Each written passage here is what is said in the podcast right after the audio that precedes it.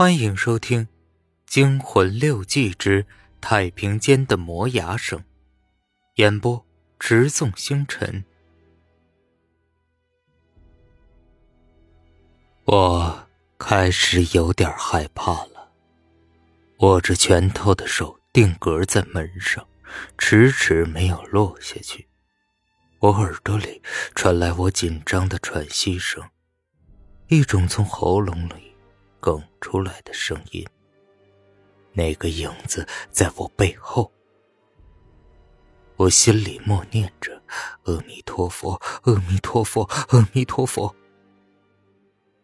可就是这样，仍然止不住我心里发寒，背心发毛。我感觉到自己的浑身的皮肤都在剧烈的收缩着，长起了鸡皮疙瘩。忽然，影子又消失了。不用说，云又遮住了月亮。一阵交错的脚步声传来，似乎在朝我这边奔跑，越来越近了。脚步停下来，猛地一道手电筒射过来的光照在门上，我惊出一身冷汗。哎，你在干什么？我回过头，哦，是蒋医生啊。站在我对面的人说：“我这才看清楚，是门警小胡，浑身的紧张立即消失的无影无踪。你，你怎么不在门卫室里？晚上喝水喝多了，刚才去了趟厕所。来，进来说话。”他打开门卫室，领着我走了进去。门卫室里有些杂乱，电视机的信号已经断了，正发着滋滋的噪音。他按开了日光灯的开关，接着关掉了电视机。我坐在椅子上，心里想着适才的影子的奇怪现象。不可否认，今晚医院里进来了不干净的东西。那个小伙，你上厕所前有没有听到叫声？就是那个很惨的那种。我试探着问道。我可不希望把这恐怖的气氛影响到所有人的情绪。没有啊，我上厕所之前一直在看电视，而且声音开得很小。如果有声音，我一定会听见的。这就奇怪了。照这么说，两次的惨叫声都不可能会是我们四个人，也不会是住院的那些病人。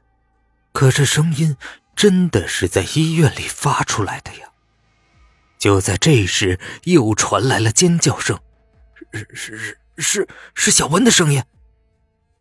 我飞快的往值班室冲去，小胡抄了把警棍也跟了过去，脑子一片空白，唯一的感觉就是小文出事了，而值班室那边一点灯光都没有，似乎更加证实了我的感觉。我害怕这种感觉，不祥的感觉。我和小胡跑到了值班室门口，停了下来。门没有关，里面一片漆黑。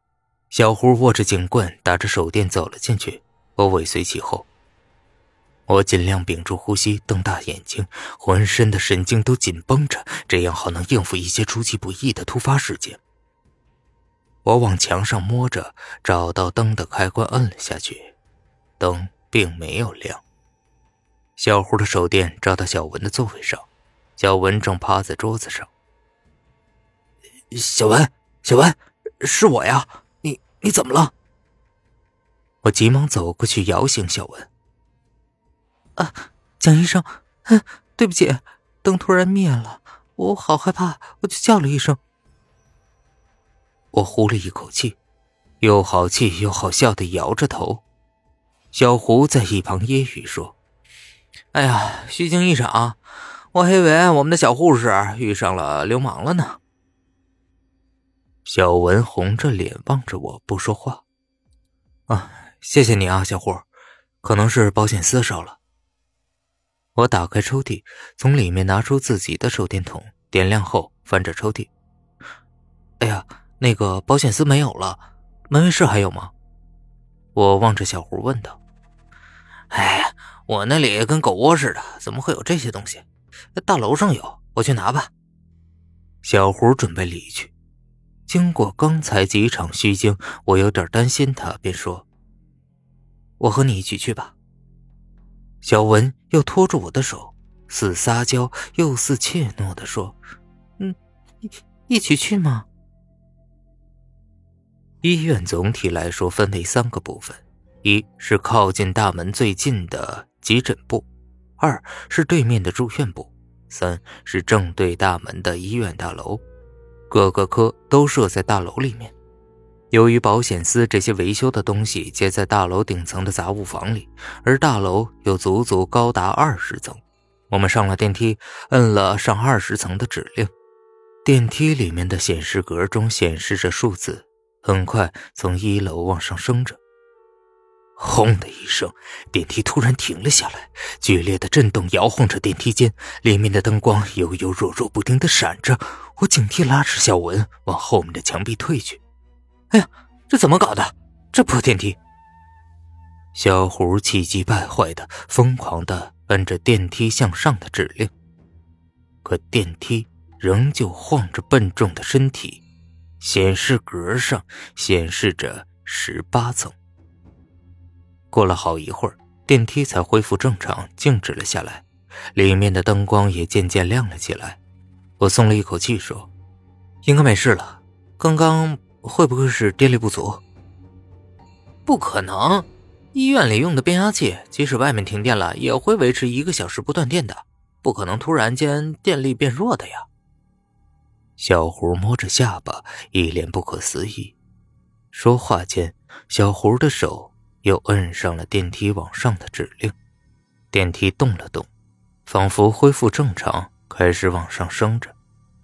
十九层，二十层，我们正准备出去，哪知道电梯并没有如我们预料的那般停下来，电梯仍然在向上升着。啊，蒋医生，升到二十三层了。小文急切的拉着我，我盯着显示格里狂升的数字，我的心猛地往下沉着。医院大楼只有二十层，可现在我能很明显的感觉到电梯和数字在同步往上升着。该怎么办呀？该怎么办呀？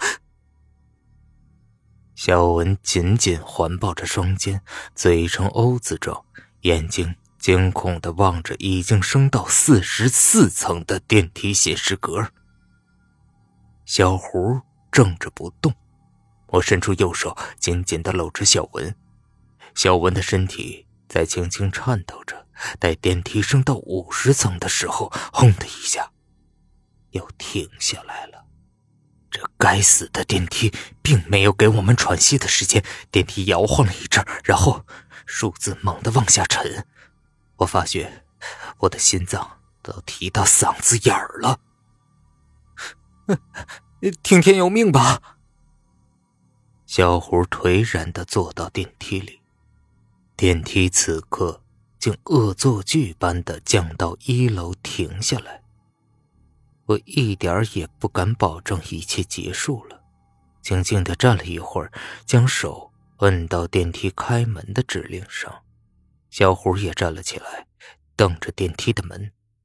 电梯间里烘托着一股紧张的气氛。本集播讲完毕，感谢您的收听。